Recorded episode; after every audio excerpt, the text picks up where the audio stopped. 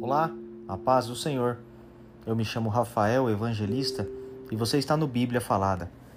Livro de Salmos, capítulo 2. O rei escolhido por Deus. Por que as nações pagãs planejam revoltas? Porque os povos fazem planos tão tolos? Os seus reis se preparam e os seus governantes fazem planos contra Deus, o Senhor, e o rei que ele escolheu.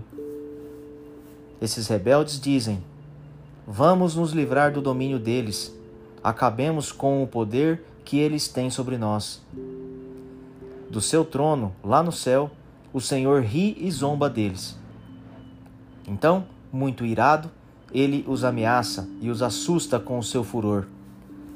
Ele diz: Já coloquei o meu rei no trono, lá em Sião, o meu monte santo. O rei diz: Anunciarei o que o Senhor afirmou. O Senhor me disse: Você é meu filho. Hoje eu me tornei seu pai.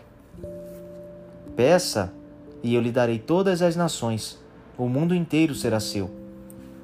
Com uma barra de ferro você as quebrará e as fará em pedaços, como se fossem potes de barro. Agora escutem, ó reis, prestem atenção, autoridades Adorem o Senhor com temor. Tremam e se ajoelhem diante dele. Senão, ele ficará irado logo e vocês morrerão. Felizes são aqueles que buscam a proteção de Deus.